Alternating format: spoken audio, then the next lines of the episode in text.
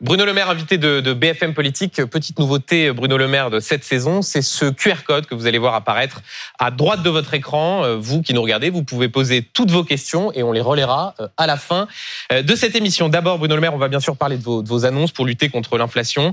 Mais Philippe l'évoquait il y a quelques instants, la Première ministre a annoncé ce matin non seulement l'interdiction des puffs, ces cigarettes électroniques jetables, mais aussi que le prix des cigarettes n'augmenterait pas en 2024, alors que cette piste avait été évoquée c'est une mesure de pouvoir d'achat au détriment de la santé publique des Français?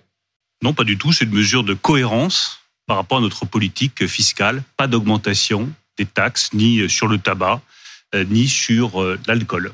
On peut verdir la fiscalité, oui, mais pas augmenter les taxes et pas augmenter les impôts. Mais je pense qu'il faut clore le débat sur euh, les impôts une bonne fois pour toutes. Notre majorité veut continuer à baisser les impôts. Nous avons massivement baissé les impôts sur les ménages et sur les entreprises pendant le premier quinquennat. Il faut continuer dans la même direction au second quinquennat d'Emmanuel Macron. Néanmoins, Bruno Le Maire, les, les, franchises, par exemple sur les médicaments, vont doubler. Euh, ça va être pareil pour les consultations chez les médecins. Donc c'est pas une forme d'impôt déguisé. Enfin, on peut pas dire les impôts ne vont pas augmenter. Non, mais c'est ni euh, une taxe euh, ni un impôt. C'est un prix de médicaments. Il y a une franchise qui était de 50 centimes d'euros depuis 2008. Ça fait quand même un petit bout de temps. Il y a beaucoup de choses qui ont augmenté. Si on veut responsabiliser l'ensemble des consommateurs de médicaments, le doublement de la franchise, c'est un principe de responsabilité, mais ça n'a à voir ni avec les taxes, ni avec les ah impôts. Est-ce qu'on responsabiliserait ceux qui achètent des médicaments et par exemple pas ceux qui consomment du tabac Qu'est-ce qui guide vos choix? C'est euh, si, si vous me faites dire que beaucoup de prix ont augmenté depuis 2008, oui, je ne vais pas vous dire le contraire.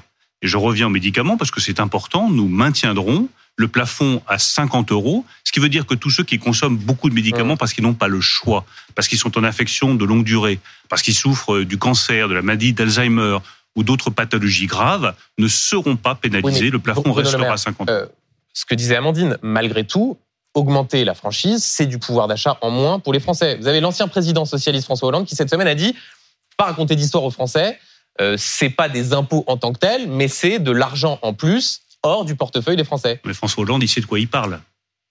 Il a matraqué fiscalement les ménages et les entreprises françaises. Donc c'est un spécialiste sur la matière, c'est ça C'est un spécialiste, toute catégorie confondue, de l'augmentation des impôts et des taxes, euh, ce qui avait fait dire à son ministre des Finances euh, que les Français exprimaient un ras-le-bol fiscal. Nous, nous avons adopté une politique de rupture par rapport à François Hollande, nous avons, je le redis, baissé les impôts, l'impôt sur le revenu, nous avons baissé l'impôt sur les sociétés, nous avons supprimé la taxe d'habitation, nous avons baissé les impôts de production. Donc nous sommes fidèles à cette politique. Qu'ensuite on fasse une politique de responsabilité, sur la politique de santé, et que sur le médicament on dise attention, il y a eu des abus dans la consommation de médicaments, il faut faire attention, il faut que les choses aient un prix, parce que le tout gratuit n'est pas responsabilisant ça, nous le revendiquons. Je pense que c'est une politique qui est saine pour la santé publique, pour la responsabilisation et pour les comptes de l'État. Euh, Bruno Le Maire, sur l'inflation, vous avez fait plusieurs annonces cette semaine pour, je vous cite, casser définitivement la spirale des prix en rayon. Euh, qu'est-ce que vous répondez aux Français qui se disent, ça fait un an qu'on entend Bruno Le Maire nous dire que le pire est derrière nous, que le pic va arriver, et qui là se demande si cette fois c'est vraiment la bonne? Est-ce que les Français peuvent encore vous croire? Bien sûr, parce qu'ils voient ce qui se passe dans les rayons. Euh, les Français sont lucides. Ils voient bien qu'il y a un certain nombre de produits euh, dont le prix a baissé. Il n'y en a pas beaucoup, c'est vrai, mais ça a commencé. Ça a commencé pour les pâtes, ça a commencé pour les huiles, ça a commencé pour les produits de volaille. Ils voient également qu'il y a un ralentissement. Il est encore trop faible et trop pénalisant. Mais l'inflation, c'était 16% sur les produits alimentaires par rapport en 2022 en mars. Aujourd'hui, c'est 11%. On a perdu 5 points. Oui, Donc moi, je leur dis simplement. Les Français ne le voient pas aujourd'hui quand ils font leurs courses. Oui, Marion. l'impression que ça Marion vous avez raison. Ils n'ont pas l'impression que ça baisse. très dur et très pénalisant pour les Français. Alors là, vous dites à quelle échéance on va avoir une diminution du prix des produits je dans leur le dis, panier Un, nous avons tenu parole. J'ai dit qu'il y aura un ralentissement de l'inflation à l'été. Il y a un ralentissement de l'inflation sur les prix alimentaires à l'été. Non, vous aviez dit le pic de l'inflation sera passé. Mais c'est exactement ça. Il y a un ralentissement. Donc c'est exactement la parole que j'avais donnée. en juillet, 4 8 en août mais je parle des produits alimentaires. Les 4 et 8 d'août euh, sont liés notamment à la question énergétique et au fait qu'on sort des boucliers énergétiques. Et si vous prenez uniquement les prix alimentaires sur lesquels vous m'interrogez, j'ai promis un ralentissement. Mhm. Le ralentissement est là. J'ai promis qu'il y aurait des baisses sur un certain nombre de produits.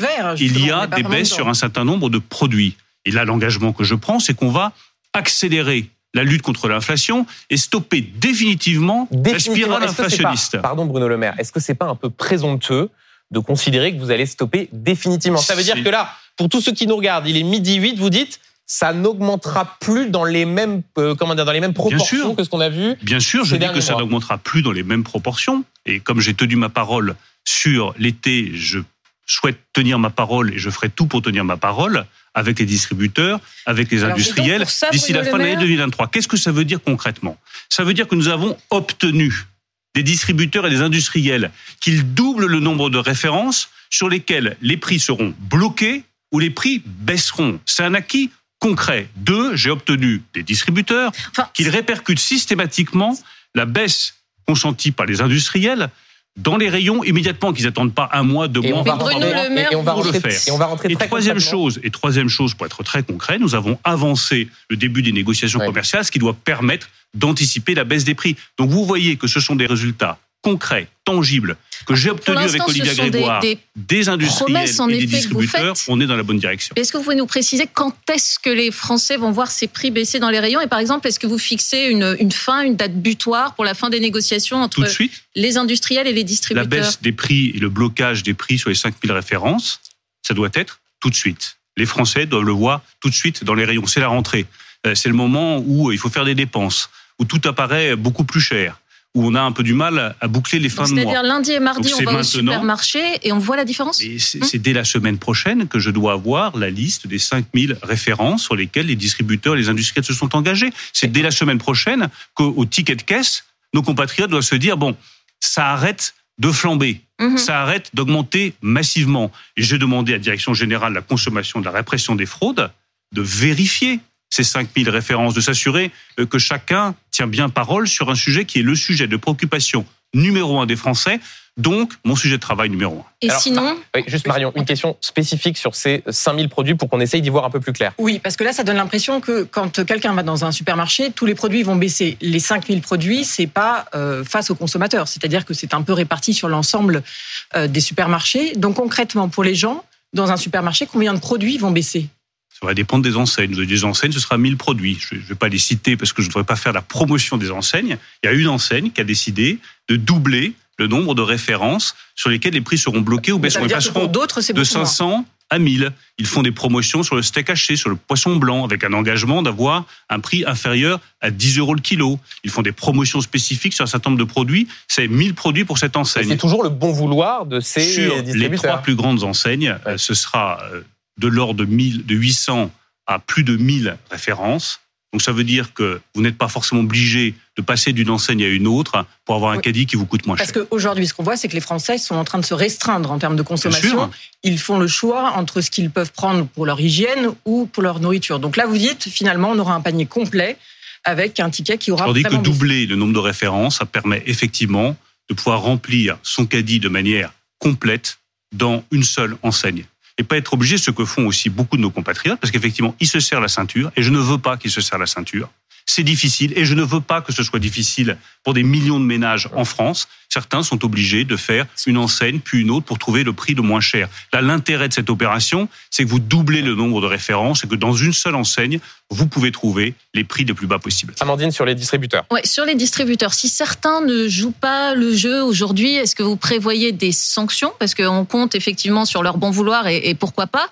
Et pareil d'ailleurs pour les, pour les industriels. Vous aviez dit, s'ils ne jouent pas le jeu euh, avec une baisse des prix, il y aura une taxe fiscale sur leur chiffre d'affaires. Il en est quoi aujourd'hui de ces taxes? Pourquoi est-ce que vous ne les mettez pas en place dans la mesure où certains n'ont pas joué le jeu? C'est vous qui l'avez dit. Bien sûr que nous contrôlons. Et bien sûr que si les engagements ne sont pas respectés, il y a des sanctions. On a, l'impression que... vous entendre dire ça, pardon Bruno Le Maire, depuis six mois. C'est à chaque fois vous dites attention, je vais faire du name and shame, attention l'outil fiscal. Mais vous savez, c'est un peu comme Pierre et le loup, c'est-à-dire la force de dire que le loup va arriver. Je, suis d'accord avec vous, mais d'abord, j'ai pas vocation à être un loup. Hum. Et en deuxième lieu, et en deuxième lieu, euh, j'ai pris euh, les décisions nécessaires. J'ai fait du name and shame. Vous avez cité. bien sûr, et je n'hésiterai pas à continuer à le faire. Mais vous avez dit je la moitié pas. J'ai cité Unilever, j'ai cité PepsiCo, j'ai indiqué que ces enseignes pouvaient faire plus et devaient faire plus. Et si d'autres grands géants industriels continuent à ne pas faire ce qu'ils pourraient faire, nous continuerons à les citer à utiliser tous les outils qui sont à notre disposition. L'avancement des euh, négociations commerciales euh, je ne l'ai pas obtenu uniquement sur ma bonne mine, je vous rassure. Il y aura un texte de loi, Mhm. sans doute dans le courant du mois d'octobre, qui fixera la fin des Au négociations budget, commerciales. pour moment- avancer. pour avancer ces négociations commerciales qui devaient finir en mars 2024. Elles finiront à la fin de l'année 2023, à une ou deux semaines près. On va en Donc, discuter ça veut dire avec les industriels. Mais ça passera par un texte de loi, ça passera par une obligation légale. Mhm. J'ai parfaitement conscience que dans ce bras de fer, où chacun se renvoie la balle, distributeur, industriel, comme une espèce d'essuie-glace toutes euh, les semaines, il fallait mettre un coup d'arrêt, siffler la fin de la récréation, dire maintenant chacun fait son travail, l'inflation, le coût ne peut pas être supporté uniquement par les ménages ou uniquement par l'État, industriels et distributeurs doivent jouer le jeu, ils jouent le jeu, et ce jeu, comme tout jeu suivant de bonnes règles, sera contrôlé et sanctionné de cas échéant. Une question de Marion Mourgue sur la loi Descrozailles. Oui, puisque certains vous demandent même d'aller euh, plus loin aujourd'hui, comme le PDG de Carrefour, Alexandre Bompard, qui, euh, sur cette loi, euh, demande que ce soit modifié parce qu'aujourd'hui, on ne peut pas avoir des promotions de plus de, de 30% sur certains produits. Est-ce que ce ne serait pas la bonne formule de revoir cette loi, qui ait des promotions plus fortes, plus importantes pour les consommateurs, puisque finalement, c'est aussi ce que vous réclamez? Si, Donc ça veut Mais dire que vous est- pouvez revenir sur cette loi mais c'est une loi qui a été voulue à l'initiative des parlementaires et votée, je crois, quasiment par que tous les Pour groupes ceux qui nous parlementaires. regardent, Monsieur Descrozailles est un parlementaire oui, de la bien sûr, majorité. mais j'ai l'habitude de dire euh, mes vérités. Vous euh, n'étiez, pour, pour le sans- dire, pas franchement enthousiaste. Non, je pense qu'il y a, il y a des bons éléments dans ce texte de loi, notamment un point qui me tient très à cœur, protéger le revenu des agriculteurs et s'assurer que la loi Egalim est strictement et scrupuleusement respectée. J'en profite pour rassurer euh, mes amis agriculteurs, je continuerai à défendre la marge des producteurs. Oui, mais là, et le dans les négociations commerciales qui vont s'ouvrir, je veillerai à ce que les marges des producteurs agricoles français auxquels je suis viscéralement attaché soient protégées. Mais il y a une disposition- Bah, il y a une disposition dans ce texte de loi à laquelle je me suis opposé, que je continue à penser euh, comme totalement contradictoire avec ce que nous voulons. C'est celle qui limite les promotions sur les produits d'hygiène. Euh, Ça peut être les déodorants, ça peut être Les shampoings, ça peut être les les couches couches. pour les enfants. Et alors faites-le, faites le moratoire, Mais comme le demande Alexandre Bompard, c'est- euh, c'est aux parlementaires qu'il faut s'adresser. Je suis opposé à cette disposition.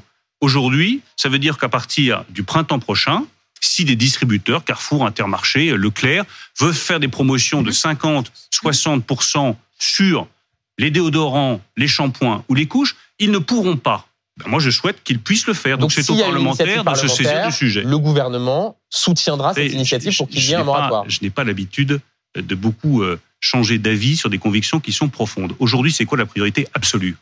Le pouvoir d'achat des ménages. Mhm. Ce qui permet de donner du pouvoir d'achat aux ménages, c'est d'avoir des promotions sur ces produits d'hygiène sur lesquels beaucoup de nos compatriotes sont obligés de se restreindre, qui soient les plus fortes possibles. La loi nous l'interdit, pas plus de 34%. Ben, moi, je souhaite que les parlementaires se disent, cette loi des Crozailles, il y a de très bonnes dispositions, il y en a une qui, honnêtement, est difficile à défendre en période de grosses difficultés pour le pouvoir d'achat des ménages. C'est le plafonnement des promotions à 34%. Revenons dessus. Mais c'est aux parlementaires Mm, mm, mm. et toute la liberté des parlementaires de Donc c'est pas tout de suite. Une, une- ça peut être- Attends, je- ça peut être fait tout de suite. une- Enfin, c'est à l'initiative des Une toute dernière question, Bruno Le Maire, sur ce sujet, avant de parler notamment de l'essence. Euh, je recevrai ce soir, dans C'est pas tous les jours dimanche, le PDG de Carrefour, Alexandre Bompard. Euh, si vous aviez une question, une remarque à lui adresser, euh, qu'est-ce que vous lui diriez? C'est bien de taper sur les industriels, mais il faut aussi que les distributeurs fassent leur boulot. Qu'est-ce que vous lui Non, je lui dirais continuer parce que je, je reconnais bien volontiers que les distributeurs avec lesquels, avec Olivia Grégoire, nous discutons depuis maintenant des mois, ils se sont engagés. Ils ont joué le jeu. Alors, C'est toujours facile d'aller euh, pointer du doigt, critiquer. On adore ça en Donc il y a les méchants industriels et les gentils Mais non, il n'y a distributeurs. pas les méchants industriels, les gentils distributeurs. Il y a une volonté collective qui a émergé, mais c'est comme ça qu'on sortira de l'inflation et des prix trop élevés. C'est pas le ministre de l'économie et des finances qui fixe les prix. Je préfère le dire tout de Non, mais suite. vous expliquez aussi qu'il y avait des distributeurs qui n'avaient pas joué le jeu. Vous preniez l'exemple, bien, je crois, des yaourts euh, On a mis, Danone en expliquant que pendant trois mois, sûr, la baisse des prix n'avait pas on a été mis tout le monde d'accord. Il y a des progrès qui ont été faits. Il y a véritablement une rupture depuis la semaine dernière avec des avancées majeures qui doivent permettre de stopper la spirale inflationniste. Et tant mieux. Donc il faut que distributeurs industriels qui se sont engagés tiennent leurs engagements. J'ai aucun doute qu'ils le feront. Ah, une un question sur autre l'essence. point, oui, tout à fait, Bruno Le Maire, sur lequel vous pourriez avoir une marge de manœuvre, c'est c'est le prix de l'essence aujourd'hui. Il y a une nouvelle demande de Xavier Bertrand, le patron euh, de la région Hauts-de-France, qui dit qu'il faudrait une ristourne pour tous de 15 à 20 centimes, suggère-t-il. Euh, Est-ce que vous y êtes ouvert ou absolument pas? Bah, Déjà, Xavier Bertrand peut commencer par réduire le niveau de la taxe régionale sur la TICPE. Vous savez que la taxe, la TICPE, elle est votée au niveau national. Mais ensuite, les régions ont la possibilité de la majorer au maximum de 73 centimes pour l'essence et de 1,35€ pour le gazole. Donc il commence à regarder en gros dans son a fait le choix d'aller au maximum de la majoration. Enfin, Bruno Le Maire, la majorité des taxes sur l'essence sont des taxes décidées à l'échelle nationale, pas par les régions. Quand on reproche euh, à l'État d'augmenter les taxes, faut pas les augmenter soi-même. Euh, je constate que Laurent Wauquiez, par exemple, lui, n'est pas allé au maximum de ce qui était possible de faire en termes de taxation de la TCPE. Pour les critiques, Donc, mais euh, Xavier Bertrand et Laurent Wauquiez euh, règlent leur compte ensemble, mais je constate qu'ils n'ont pas fait le même choix fiscal. En deuxième lieu, est-ce qu'il serait cohérent par rapport à la sortie du quoi qu'il en coûte de remettre une aide sur les carburants? La proposition de Xavier Bertrand coûte 12 milliards d'euros. Je vous le redis, j'essaie d'être cohérent. fait auparavant, quand les prix de l'essence étaient à peu près un prix identique, oui, je l'ai fait, je l'ai fait en 2022 parce qu'il fallait. Les Français sont en droit de se demander pourquoi ce qui valait en 2022 ne vaudrait plus aujourd'hui. Parce qu'en 2022, nous étions en plein choc inflationniste, que nous avions pris cette décision de soutenir massivement par un bouclier tarifaire sur l'électricité et sur le gaz, Bruno le Maire, par une ristourne sur les carburants. Toujours, cette, cette question du pouvoir d'achat existe toujours pour les Français. On peut dire que le contexte mondial a changé, mais ça existe toujours concrètement. Je dis qu'au moment où l'inflation était la plus dure et la plus pénalisante pour nos compatriotes, nous avons fait ce choix-là, que le coût a été extrêmement élevé. Je rappelle que la proposition que Xavier Bertrand coûte 12 milliards d'euros et qu'elle n'est pas cohérente avec les engagements budgétaires et la sortie du quoi qu'il en coûte. Je pense que ce n'est pas une décision responsable, surtout à un moment où nous continuons à payer une partie de la facture des Français en matière d'électricité. Je rappelle que le bouclier tarifaire sur l'électricité va coûter plus de 30 milliards d'euros en 2023. On a tous qu'un seul budget, il me semble. Donc sur les ce fonds ne paye pas sur l'électricité qui est payé par l'État. Ben c'est sûr qu'il faut accepter de le payer dans d'autres postes de dépenses. Il y a une troisième chose qui me tient très à cœur.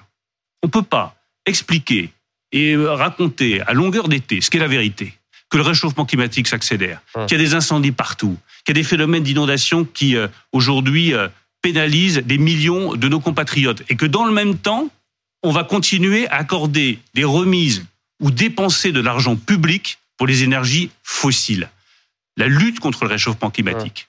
Et le verdissement de notre fiscalité et la fin du quoi qu'il en coûte font que je ne suis pas favorable à ce que nous remettions une remise sur Vous avez changé d'avis parce que visiblement ces arguments écologiques il y a un an, ils valaient un peu moins. Mais pas du tout, Benjamin Duhamel. C'est exactement ce que je disais il y a un an. Je dit simplement il y a un an, dans l'état d'urgence absolu où nous sommes, nous pouvons exceptionnellement faire une remise, qui, je le rappelle, a coûté 8 milliards d'euros, mhm. mais revenir un an plus tard, alors que nous avons développé d'autres mécanismes de soutien aux ménages sur le verdissement de l'activité, sur le bonus sur les véhicules électriques, revenir et dire on va dépenser, comme le proposait Bertrand, 12 milliards d'euros pour l'énergie fossile, c'est totalement déraisonnable et totalement euh, incohérent. une question de Marion. Juste avant, je rappelle à nos téléspectateurs que voilà, sur la droite de l'écran, vous pouvez poser une question avec le QR code. Il paraît qu'il y en a plein. Donc voilà, sans doute que des gens, beaucoup de personnes ont des questions à vous poser. Une question de Marion sur le budget et les Républicains. Oui, le budget va arriver vite euh, au Parlement. La droite vous reproche de ne pas assez faire de baisse des dépenses. Hmm. Euh, Elle vient de proposer, si, j'ai bien compris, une dépense supplémentaire de 12 milliards d'euros. Mais Gérard non, parce que j'attends les propositions d'économie. Point de ce déséquilibre qui pourrait y avoir, puisque c'est vrai que régulièrement il y a des chèques ou des offres qui sont faites pour les Français. Euh, qu'est-ce que vous dites aujourd'hui à la droite? Vous dites suivez-nous et on va faire des dépenses, on va faire une baisse des dépenses. D'abord, Marion Moore, c'est qui la droite? C'est Gérard Larcher qui nous demande de baisser les dépenses ou c'est Xavier Bertrand qui nous demande de les augmenter pour 12 milliards d'euros? C'est qui? Je veux dire que j'ai un petit peu de mal à m'y retrouver. Nous, nous sommes, je le redis, très cohérents dans notre volonté de désendetter le pays et de revenir sous les 3% de déficit public et de continuer à baisser les impôts. Il va y avoir un premier rendez-vous avant le projet de loi de finances. C'est la loi de programmation des finances publiques. Elle arrive fin septembre. Qui, pour ceux qui nous regardent, doit tracer la trajectoire de baisse de dépenses jusqu'en 2027. La trajectoire de baisse de dépenses jusqu'en 2027. Elle permet d'accélérer le désendettement parce que la dette pénalise notre pays, est un risque majeur pour notre pays. Elle doit permettre d'accélérer la réduction des déficits. Si nos amis euh, les républicains sont cohérents, soucieux des finances publiques, qu'ils nous soutiennent dans l'adoption de cette loi de programmation des finances publiques. S'ils ont des idées supplémentaires pour avoir une trajectoire encore plus ambitieuse, comme le propose Gérard Larcher. Moi, je dis, je suis prêt à regarder toutes vos propositions. Si vous avez des propositions de réduction des dépenses sur les trois volets de dépenses qui sont l'État, les collectivités locales et dépenses sociales. Et Bruno Qui sont des réductions rapidement. pertinentes. Ils agitent une menace des pertinentes et justes, Oui. nous le ferons. Ils agitent la menace d'une motion de censure. Si euh, le budget ne va pas dans le sens qu'ils prônent, est-ce que vous craignez cette motion? Est-ce que vous leur dites soyez raisonnables aujourd'hui? Mais non, je ne leur dis pas ça du tout. S'ils veulent déposer une motion de censure, grand bien leur face. Mais il faudra que leurs électeurs comprennent pourquoi ils déposent une motion de Merci. censure contre un texte qui rétablit les finances publiques et accélère le désendettement de la France. Et on va en Où est le reparler. sens de ce type d'initiative politique? Moi, je propose quelque chose de totalement différent. Vous voulez faire plus d'économies? Allons-y. Vous voulez accélérer le désendettement Allons-y, c'est ce que nous voulons. Si nous voulons la même chose, travaillons ensemble. Merci Bruno Le Maire. On en reparle dans quelques instants. On se retrouve dans BFM Politique après cette petite coupure. Bruno Le Maire, ministre de l'économie et des finances, invité de BFM Politique. Euh, Vous pouvez toujours, avec le QR code qui apparaît sur la droite, poser toutes vos questions ministre. Il y en a plein et on fera un point à la fin. Euh, Beaucoup de questions, notamment sur la fiscalité. Euh, Bruno Le Maire, une question sur les salaires. L'idée d'une conférence sociale sur les bas salaires et notamment les branches où les minima sont en dessous du SMIC est ressortie de ces rencontres de Saint-Denis. C'est le nom de cette réunion de 12 heures entre le président de la République et les oppositions. Ça fait six mois que vous promettez de régler cette question des, des, des bas salaires. Qu'est-ce que ça changerait une conférence sociale D'abord, on a eu des résultats et je tiens à remercier les entreprises qui ont augmenté les salaires et qui doivent continuer, lorsqu'elles le peuvent, à augmenter les salaires en Il y a 2023. encore 80 branches à peu près dont les minima sont en dessous Là, je du parle SMIC. de toutes les entreprises. Euh, Nous devrions avoir en 2023 une augmentation moyenne de 5% des salaires. On n'y est pas encore tout à fait, mais on peut y être, c'est-à-dire au-dessus du niveau d'inflation. Vous l'avez rappelé Mmh. tout à l'heure, il est à 4,8. Donc là, on tient la bonne direction. C'est essentiel que le travail soit bien payé. Ça qu'on puisse construire sa vie avec euh, son travail et euh, avec sa rémunération ça salariale. suffit Vous considérez que les entreprises Non. ont fait ce qu'il Non, fallait je pense que euh, cette conférence sociale, elle est bienvenue. Elle est particulièrement bienvenue. Pourquoi? Parce que vous avez encore deux problèmes structurels, à mon sens, parmi d'autres peut-être, hein, c'est aux partenaires sociaux de s'en saisir, qui doivent être réglés. Le premier problème, c'est le nombre de branches dans lesquelles le salaire de référence est sous le SMIC. Elles sont, je crois, une soixantaine sur 172. C'est inacceptable. Je trouve ça profondément injuste. mais ça fait six mois que vous Mais- dites que c'est inacceptable. Et donc. Concrètement, fait, euh, mais justement, vous cette conférence sociale, elle doit permettre de régler ce problème. C'est aux entrepreneurs, c'est aux entreprises, aux partenaires sociaux de régler ce problème. Mais qu'est-ce qu'il veut dire ce problème? C'est-à-dire que vous êtes embauché, si vous êtes dans une branche où le salaire de référence est sous le SMIC, pendant des années et des années, vous allez stagner au Mais pardon, niveau Bruno du Le Maire, SMIC. mais ça fait six mois qu'on vous entend que, par exemple, la CGT dit euh, il faut qu'il y ait une contrepartie avec les branches qui, dont les minima sont en dessous du SMIC, il faut arrêter de leur verser Mais un certain nombre d'aides. Et à chaque fois, le gouvernement dit Mais non, non, on va voir, il faut laisser les partenaires sociaux. Oui, fait après, six lorsque, lorsque l'État se saisit du sujet, on dit bah c'est pas votre sujet, c'est celui des partenaires sociaux. Et lorsqu'il s'en saisit pas, on dit il fait pas son Donc job. là, vous Mais prendrez vos responsabilités. Là, au moins, les choses avancent. Il y a cette conférence sociale qui est un des résultats concrets, attendus et bénéfiques de cette rencontre euh, entre le président de la République et les chefs de parti qui, à mon sens, est une véritable opportunité et un bon chemin. Marion. Plus de dialogue et un petit peu moins de conflits dans la vie politique française. La deuxième question qui est essentielle, euh, c'est celle des trappes à bas salaire ou la smicardisation qui résulte des allègements de charges. Qu'est-ce que je veux dire par là Les allègements de charges, c'est très positif, j'y suis très favorable, ça a permis d'embaucher euh, massivement des centaines de milliers de salariés en France, alors qu'avant, le coût du travail était trop élevé. Le fait que nous mettions ces allègements de charges de manière définitive et pas sous forme de crédit d'impôt en 2017, ça a été une décision structurelle du quinquennat Macron et ça nous a permis de développer l'emploi. Mais il y a une difficulté. C'est que la pente des allègements, pardon d'être un petit peu technique, entre le SMIC et au-dessus du SMIC, elle est trop raide. Au niveau du SMIC, c'est 0% de charge. Et Et, dès que vous commencez à augmenter les salaires, les charges augmentent de manière très forte jusqu'à atteindre 36%. Qu'est-ce que ça veut dire Non, concrètement? Ça veut dire, Maire, je termine juste Marion Mourgue le raisonnement parce qu'il est très important. Un entrepreneur du bâtiment, des travaux publics, de l'hôtellerie, de la restauration, qui a 5 ou 10 salariés, qui paye ses salariés au niveau du SMIC, zéro charge. Il veut, il veut l'augmenter parce qu'il trouve que le gars il fait bien son job. Tout de suite, il va payer plus. Traduisons Tout de pour ceux qui nous S'il regardent. augmente de 200 euros son salarié, il va payer près de 400 euros, 376. Traduisons pour ceux qui nous regardent précisément. les baisses de charges Il ne peut niveau. pas se le permettre, il ne le fait pas. Du coup, l'entrepreneur n'arrive pas à donner ce qu'il voudrait donner et le salarié est déçu parce qu'il n'a pas justement, d'augmentation Bruno Le. Maire, vous êtes bien en train d'expliquer que toutes, euh, tous les salaires sont liés. C'est une question générale. Alors pourquoi ne pas élargir la conférence sociale à l'ensemble des salaires? Parce que ce serait une erreur économique. Et je pense qu'il faut l'expliquer avec beaucoup euh, de clarté. Pourquoi Si- une erreur? Mais parce que si vous décidez d'augmenter tous les salaires, il y avait une proposition qui est d'indexer les salaires sur l'inflation. Quand on regarde Ça a l'air juste. On se dit, tiens, c'est peut-être la bonne idée. Moi, je comprends parfaitement ceux qui disent, bah, les salaires aujourd'hui, il faudrait qu'ils soient tous indexés sur l'inflation. Mais qu'est-ce qui va se passer? Un, ça va renchérir le coût du travail pour des entreprises qui vont dire, bah, désolé, moi, je peux pas suivre, j'ai pas les moyens, je licencie. On va perdre des emplois. Et on va s'éloigner de notre objectif qui est que chaque Français puisse trouver facilement un travail. Deuxième conséquence, on l'a connu pendant les années 70. Les salaires étaient indexés sur l'inflation. Qu'est-ce qui se passe? Bah, Les entreprises qui ne peuvent pas amortir ce coût supplémentaire augmentent le prix de vente de leurs produits. On ne se sort pas de l'inflation et on se paye 10 années d'inflation. Nous, nous avons deux objectifs économiques. Sortir de l'inflation, objectif économique immédiat. Atteindre le plein emploi, objectif d'ici fin 2027. pour tenir ces objectifs et nos promesses, on ne peut pas faire cette indexation. pour être très clair, avant une question d'Amandine sur cette initiative du, président, la conférence sociale, c'est les bas, salaires, les bas salaires, rien que les bas salaires, rien d'autre. C'est les bas salaires, c'est la question de cette smicardisation de la société française qui est déprimante. C'est comment, dans le fond, on recrée de la dynamique salariale dans le pays. Seulement pour les bas salaires. Donc à tous les autres, vous dites, ça c'est en entreprise, mais nous on s'en occupera pas. Mais Ces fameuses classes moyennes qui sont au-dessus qui considèrent qu'elles sont trop pauvres euh, pour vivre bien, mais trop riches pour bénéficier euh, des aides sociales. il n'y aura pas de sujet pour ce elle. Sera la, conférence, conférence sociale, de, de, regarder si elle veut élargir le sujet, euh, si cette question des allègements. Si vous commencez pas une conférence en étant fermé, il faut commencer une conférence en étant ouvert. De manière générale, en politique, il vaut mieux être ouvert. Si vous êtes fermé, il faut changer le métier. Amandine. Euh, pendant euh, cette initiative qu'a eu Emmanuel Macron, euh, il y a eu des remarques aussi sur le fait, des remarques du président que la limitation à deux mandats successifs pour le président de la République, c'était une funeste connerie selon ses termes. Est-ce que vous partagez ce point de vue? Bon, je, je rappelle, je crois que c'est un des participants à la conférence qui a rappelé que le président de la République, quand il a dit ça, ne, ne ne parlez pas de lui. Ne parlez pas de lui, parce qu'évidemment, immédiatement, euh, on fait des procès, des procès d'intention, on en tire des euh. conclusions.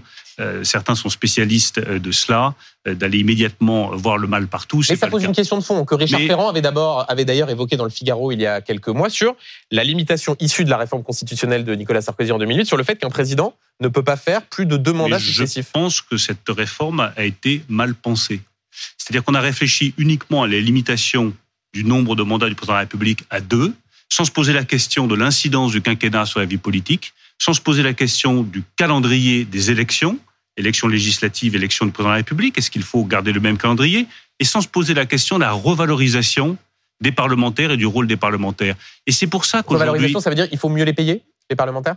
Bah, ça veut dire qu'il faut qu'ils soient moins nombreux, qu'ils aient les moyens d'exercer un meilleur contrôle sur la vie exécutive du pays. Ça passe pas forcément par des rémunérations, mais des moyens d'avoir plus de collaborateurs. Mais euh, vous savez, quand j'ai été candidat à une primaire, il y a maintenant très longtemps, c'était une des grandes idées que je portais et que je continue à défendre. Il faut qu'on revoie notre fonctionnement démocratique. Moi, je reste favorable à ce qu'on limite à trois le nombre de mandats d'un parlementaire. Je reste favorable. pour le chef de l'État, ensuite, élargir. Mais si on regarde pour le chef de l'État, il faut regarder l'ensemble des institutions. C'est la clé de voûte des institutions. Donc vous ne pouvez pas, je pense que c'est l'erreur qui a été faite, modifier le nombre de mandats du président de la République sans regarder l'impact que cela aura sur l'ensemble des institutions dont il est la clé de voûte. C'est ce qui pourrait peut-être être fait. Et je reste favorable aussi à ce qu'on oblige tous les hauts fonctionnaires qui font de la politique à démissionner, de, la fonction publique. C'est des choses qui, en termes d'exemplarité des élus, sont fondamentales. Comment est-ce qu'on peut accepter que dans un pays démocratique du XXIe siècle, quelqu'un qui a la protection de la haute fonction publique puisse être élu sans démissionner. Question de Marion. Il y a un autre sujet qui a été débattu aussi cette semaine, c'est l'idée d'un référendum. Est-ce que pour vous, ce serait une bonne idée de réformer la Constitution pour pouvoir poser une question aux Français, notamment sur l'immigration? Est-ce que pour vous, c'est une manière de sortir aussi des débats actuels et de euh, redonner la parole aux Français? Oui, je suis favorable à ce que nous redonnions la parole aux Français. Mais sur cette question Je suis favorable au référendum, je suis favorable à la parole du peuple qui, sur un certain nombre de sujets, doit se prononcer. Euh, je vous ai parlé de l'exemplarité de la vie politique, euh, la réduction du nombre de mandats parlementaires ou l'obligation de démission de la haute fonction publique, c'est des choses sur lesquelles il me semble qu'il faudrait consulter les Français. sur, sur la question de la fin de vie, je pense qu'il est important sur un sujet comme là, La question qui vous est posée est sur l'immigration, Bruno Le Maire. Sur, sur l'immigration, je pense que la première chose à faire avant de réfléchir à un éventuel référendum, c'est de faire respecter les textes de loi et les règles avant de consulter le peuple. Peut-être que c'est une option possible. Mais la première des priorités, c'est moins de consulter que de décider, de faire en sorte que les obligations de quitter le territoire français soient respectées, que ceux qui n'ont pas le droit d'être sur notre territoire partent de notre territoire. ça, ça me paraît la priorité absolue. Non, pas du tout. Gérald Darmanin est totalement engagé. Il a porté un discours de grande fermeté sur l'immigration. Il porte un texte de loi Mais qui vise justement à durcir les règles. Je dis juste que les référendums, j'y suis favorable. Hum. Il y a un certain nombre de sujets immédiats sur lesquels il me semble qu'on peut consulter les Français. J'ai cité l'exemplarité politique. Je cite aussi la fin de vie, parce que je pense que c'est un sujet qui nous touche tous euh, au cœur, dans nos tripes et dans nos vies personnelles. Et s'agissant de l'immigration, je crois vraiment que la priorité, c'est le respect des règles et le Alors, contrôle des flux. Juste sur ce sujet, sur l'immigration, euh, il y a un débat dans la majorité en ce moment sur la question de savoir s'il faudrait abandonner le principe des titres de séjour pour métiers en tension, qui est en ce moment dans la loi, ce qui permettrait euh, d'avoir un accord avec la droite. Vous, qui ne cessez de dire qu'il faut insister sur la fermeté, est-ce qu'il serait de bon augure d'abandonner cette idée de titre de séjour pour métiers en tension? Bah, Je vous redis que le message du texte de loi que porte Gérald Darmanin doit, à mon sens, être un message de fermeté. Et j'ai compris de toutes les déclarations de Gérald que c'était bien le message qu'il souhaitait envoyer. Il y a un deuxième sujet, c'est de savoir si, euh, lorsque vous êtes euh, dans un restaurant, dans une entreprise de bâtiment, de travaux publics, il faut arrêter de faire des, des effets de manche et des effets de scène. Euh, Quand il y a une personne d'origine immigrée qui parle parfaitement le français, qui est intégrée, qui respecte notre culture, qui travaille, qui participe à la construction de la nation, euh, très franchement, est-ce qu'il faut lui donner un titre de ces- séjour ou pas? Ma réponse est oui. mais donc, Et le troisième le- sujet, Attendez, mais juste Bruno, Mais donc, ré- vous répondez voulez précisément. que Est-ce qu'il faut que ce reste- soit dans le projet de loi? Je suis pas ministre de l'Intérieur. Non, mais d'accord, mais vous avez Oui, un avis? Ah non, je n'ai pas- Mais je n'ai pas à avoir d'avis sur un texte de loi qui est porté par un collègue et ami qui s'appelle Gérald Darmanin Mm. et qui a parfaitement Mais conscience que le message qu'attendent nos que- compatriotes sur l'immigration est un message de très grande Oui, mais. Bruno Le Maire, vous pouvez pas dire sur un référendum, je ne sais pas s'il en faut un ou pas sur l'immigration et sur les titres de séjour, euh, je je, ne pas sais dit- pas si ça doit être Je ou ne pas vous ai pas dit que je ne savais pas, j'ai dit que la priorité absolue était de contrôler les flux migra- migratoires et d'exécuter les obligations de quitter le territoire français. Je vous redis que ce texte doit être un texte de grande Et que fermeté donc il y a un risque. et de grande Et donc, efficacité. Bruno Le Maire, et le je risque, c'est crois que si les que c'est ce de que porte Gérald Darmanin. sont dans ce texte, que cela brouille le message. Vous voyez bien que c'est ce que dit Mais la droite. il y a deux autres sujets que, à mon sens, vous mélangez. Il y a un sujet de régularisation de personnes qui sont parfaitement intégrées sur le territoire. Ma réponse est oui, Mhm. pour tout simplement des raisons, pas simplement euh, d'humanité, mais d'intérêt pour la nation Celles qui sont française. déjà là. Exactement. Mhm. Après, il y a un troisième sujet sur lequel je me suis exprimé à plusieurs reprises. Faut-il, pour les métiers en tension, avoir recours à de la main-d'œuvre étrangère? Ma réponse est non. Et je veux le dire avec beaucoup de clarté et là aussi de fermeté. Ma réponse est non. Nous sommes passés de 9 à 7% de taux de chômage. Passer de 7 à 5 sera autrement plus difficile. Et c'est le défi qui Mais nous attend d'ici la fin inciter, 2027. euh, ces Français Ma alors qui aujourd'hui ne que- veulent pas faire ces travaux parfois très difficiles, comment on les incite davantage et qui sont très Vous peu avez- vous payés avez- et- vous avez de multiples raisons de les inciter. Je veux simplement insister sur le choix très important qui doit être fait maintenant. Est-ce que pour passer de 7 à 5% de taux de chômage, on fait appel à de la main-d'œuvre étrangère et on ouvre tout grand les vannes de l'immigration Ma réponse est non, je n'y suis pas favorable. Faut-il mieux former, mieux qualifier Accompagner les personnes qui ont été euh, cassées par la vie pour leur permettre de reprendre pied dans la vie? Oui. Faut-il euh, continuer à inciter plus au retour au travail? Ma réponse est oui. Et faut-il continuer à creuser l'écart entre les revenus du travail et les revenus de redistribution Ma réponse est aussi oui. Une question de Marion Mourgue sur les abayas. Oui, vous parliez de fermeté. Euh, Gabriel Attal prône la même fermeté euh, dans l'application euh, d'une circulaire qui va être euh, mise en application dès demain avec la rentrée scolaire sur les abayas, ce vêtement euh, traditionnel couvrant.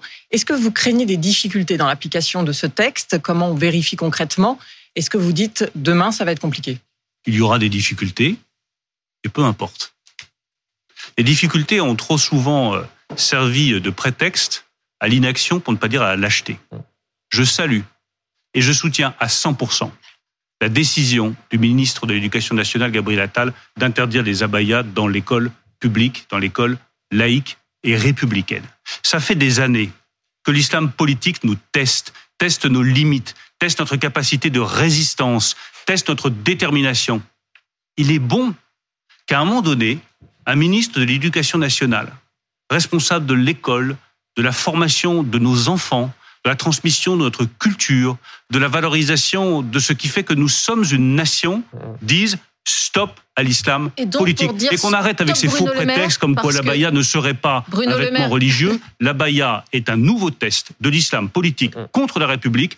Elle n'a pas sa place dans l'école de la République. Pour aller au bout de cette idée, euh, il y a des recours qui ont été déposés contre cette interdiction pour l'instant. Est-ce que vous seriez favorable à ce qu'il y ait carrément une loi d'interdiction des abayas Je Quitte à pas- être ferme. Je vous le dis très sincèrement, je n'ai pas les éléments à ma Non, mais que si les recours sont validés, si effectivement le Conseil d'État considère que cette note de service n'est pas conforme au droit, est-ce Il qu'il faut aller droit? au bout du choix qui a été fait par le ministre de l'Éducation clair. Et par Donc le président de la loi, si République. J'ai trop vu depuis des années. Ça, ça fait 15 ans qu'avec beaucoup d'autres responsables politiques, je dis que l'islam politique gagne du terrain. Je l'ai vu dans ma circonscription, je l'ai vu dans des villes, je l'ai vu dans des territoires, Mais je l'ai vécu moi-même dans certains déplacements. Pardon, mais Ben, je veux dire, qu'a fait Papendiaï ces dernières années? Ne revenons pas sur le passé. Ce qui me compte, c'est l'avenir du Merci pays. lui, hein. Que Votre enfin, réponse on est tombe- éloquente.